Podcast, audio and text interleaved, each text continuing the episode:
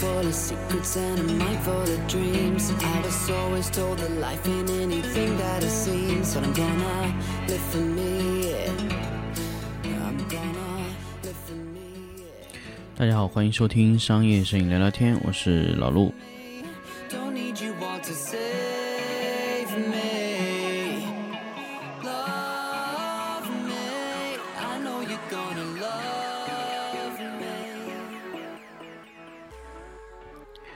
大家好，欢迎收听商业摄影聊聊天。那么，基于昨天咱们聊了一些关于混光枪的话题，那我们这一次呢，我们来跟大家聊聊关于光学附件。那么大家知道，其实 LED 里面更多的一些附件呢，它就是一些光学的附件。可能我们在以前的闪光灯系统里面，可能是很少很少有用到过光学的一些附件，比如说菲涅尔 Spotlight 这种光学的成像镜头。那么光学附件给到我们更多的是什么东西呢？所以通过这一期节目，我们跟大家来分享一下关于 LED 的光学附件的一些事儿。那么首先我们在开始之前，我跟大家说，呃，在九月十号到十二号，我们在安吉会办一次，呃，几乎是免费的二阶的一个 LED 的课程。那么这个课程呢，不光你是我的一阶的学员，还是你从来没有参加过一阶学员，我都建议你来。因为这完全是一种全新的布光方式，全新的一种布光逻辑，在这里你可以得到所有你想要的一些的内容。那么九月十号到十二号在浙江安吉，我们会先办一场 LED 的课程。那么这个课程呢，之前我们在成都做了一次，成都是在呃七月底八月初的时候做的。那么中间我休息了一段时间，所以我们在九月十号到十二号正式开始全新的课程啊。那么呃，接下来呢，我们会更多的去说一说 LED 的布光。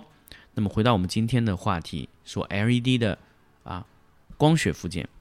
其实 LED 我们现在能看到的光学附件，其实呃从安装角度上来说，就其实就只有两种，一种是菲涅尔，一种是聚焦镜头。虽然看起来两个东西很像，但是它是完全不同的东西。那么光学附件，我要跟大家强调，就是为什么以前我们在闪光灯里面使用光学附件非常非常少呢？那么我跟大家说一下，以前闪光灯由于它功率特别大，我们就可以把它浪费掉。什么叫浪费呢？蜂巢就是一种浪费。我一定要跟大家强调，蜂巢是一种很浪费光线的情况，就是它过筛，把不要的都留在筛子以外，这就是蜂巢的原理，就是将将光线通过筛格的方式筛选一部分穿过去。本来的光线非常非常的宽，过了蜂巢以后呢，蜂巢屏蔽掉了大部分光线，只让一部分我觉得对的光线出去。这就是通过损耗的方式将光线完全哎不要了。那这种呢，就是通过一个筛子把所有的光线抖出来，抖一抖，抖一抖，就抖到我最后想要的那些东西。那么这种是通过大量的损耗的方式去得到的。比如说我一个本来开角是六十度的，我强行缩到十度，OK，百分之多少的光线被浪费掉呢？也就是六分之五的光线被浪费掉了。那么当然你可能不是六十度哦，你可能出去可能是七十度、八十度，那你这个损耗啊成倍的下降。那么光学附件就是应运而生。光学附件是什么呢？通过光学变焦、镜片纠正的方式，让整一个光线重新改变方向，直射在某一个角度上，这就是光学附件。那么光学附件通过九纠正的方式，其实可以亮让亮度更亮的。它不光是原来不变，也就是说我原来穿过去的光线不变，但是我将别的光线都汇聚到了中心，这是通过大量的光学纠正的方式汇聚到了中心。本来一百二十度，我现在只需要三十度，那么一百二十度、三十度这部分的光线，哎，强行的被纠正到了中心。由于光线本身有一个叫光衰的过程，从中心到边缘的亮度衰减，那么边缘的亮不会太高，但是收集到中心最大程度可以，呃，如果你的光线最大程度的收紧的话，比如说你收在十五度的情况下，基本上光线的功率会比原来的亮度大十二倍，啊，这是我们现在测试数据可以得到这么高的亮度值。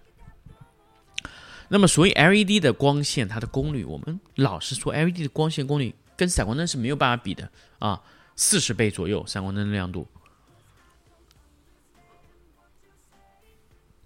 这个时候呢，我们就需要利用 LED 的这种这种光线，把它聚集到中心，这就是光学附件的产生的由来。光学附件就是为了扩大它的亮度。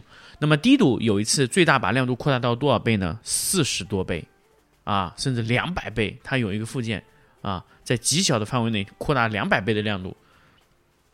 它是通过一个非常汇聚的一个镜头，把它做到只有六度。啊，它的光束角只有做到六度，所以它的亮度会非常非常亮。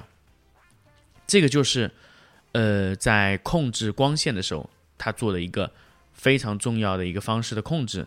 那么这一种控制方式呢，其实，呃，在光学系统里面，我们是用的非常多。那这一种呢，就是我们通过纠正角度的方式，收集边缘的光线到中心位置输出，得到一个。类似于平行光束的一个东西，那么这种光束呢，我们就叫十五度的小开角光束啊。那么还有一种呢，叫准直光。准直光呢，现在我们可以人类历史上上可以做到最最最小度的多少度呢？啊，我印象中可能是四度啊，是 DPB 的六零做到了四度的准直光线。那么它做的准直呢，就是两根。光线的光束角的边缘位置夹角是四度，四度呢，其实其实我们人眼看上去几乎已经是平行了。它把所有的光线呢纠正在中间了，直接准直光线输出。这种我们我们在行业里面命名叫准直光，但它不是直光啊，因为直光现在是人类在工作到极限的时候还是比较难以做到的这种直线传输。啊，这种光线啊，直接直线传输，光线做到越准直啊，你的光线的传输能量的衰减就会越小，因为它平方反比的定理接，其实它的核心就是它的光照面积在放大，但是由于它的准值非常小，你直线传输的时候，它的光照面积的放大速度是特别特别的慢，所以这就是准直光带来的好处。但是准直光它会有一些。杂光，也就是说，你比如说做到十度以外，你四度以外还有一些些小小的杂光，在近距离的时候就会有一些杂光的问题。那么这种杂光呢，可以通过一个蜂巢，比如说它经常会在什么地方呢？就是在大概在六十度以外的位置，可能会有一定的呃损伤。这个时候呢，就会做一个大概在五十度到四十度左右的蜂巢，去屏蔽六十度以外的位置的一些杂光，处理掉以后，它直直的穿穿出去四度的准直光线啊，DPB 六零好像是，我记得是不是这个型号啊，D B B 九零还是六零，忘记了。那个呃，是一个一点四 K 的迪灯，低度的，那这个价格非常高，将近二十万了。这个产品，大家如果有兴趣可以去看一下啊。这个产品，呃，这个就是我们所谓的准直光。准直光呢是菲涅尔系统里的一种啊。那当然，这个也在后期还是需要用一些非球面啊各种系列的东西去做到，呃，让它准直。那么这是第一种光学附件。第二种呢，就 spotlight。spotlight 呢就是一个可以汇聚的光线。它这个汇聚光线能达到的效果是什么呢？就是让你的透镜直接成像。能投影一个非常清楚明晰的一个投影的光线在墙体上，啊，那这个框墙体上会有阴影线啊、形状啊，甚至可以投影出画面、颜色、水波纹，甚至让这个投影线可以旋转起来，它可以让它虚，可以让它实。那这种东西呢，就可以模拟窗户外面的光线，而且它可以用插刀的形式去直接控制这个形状。你可以在户户内啊，室内直接模拟一个从窗户外面射进来的一个。强烈的一个窗户光线，这个通过一个 spotlight 真的可以做到，而且非常的方便。这个就是一个呃很好的一种呃处理的方式吧。这个在传统的闪光灯里面是做不了的，为什么呢？因为闪光灯你是看不到效果，所以你没有办法去它对它进行对焦啊。那这个就是一个呃可以说是闪光灯的一个传统的缺陷吧。所以闪光灯里面用 spotlight 真的非常非常少，因为没有必要。因为你都不知道怎么对焦，因为你可能你现在对焦对的是造型灯泡，但是闪光灯呢，跟它距离不一样，闪烁了以后呢，成像位置又不同，这就是一个最大的问题。好，当然，光学附件里面还有一个叫虚拟光源的东西。那么，当在电台里其实很难讲清楚这个概念，就是为什么角度越小的光越硬？那因为这个虚拟光源造成的，是反向延伸线造成的。当然，我们在电台里是没有办法讲的特别特别清楚的，但是这个内容在我们线下课程是说的特别清楚啊，不是因为我不想讲这个东西，因为确实这个东西如果没有在线下演示，你是不可能看到。当你的光束角越小，它的光线就会越硬。为什么呢？因为它的反向延伸线产生的虚拟光源，它会造成越远越远就越硬。其实这个道理是完全一样的。如果你想要去完全的了解这个 spotlight 和这个菲涅尔为什么会越来越硬，怎么样通过菲涅尔创造一个超远距离的一个硬光啊？怎么样把这个硬光做的类似于太阳光？怎么样模拟到类似于太阳这么光光线这么硬的硬朗的光线呢？哎。我建议你真的要来我的线下课，这个能说的非常清楚，因为你没有试用过这个产品。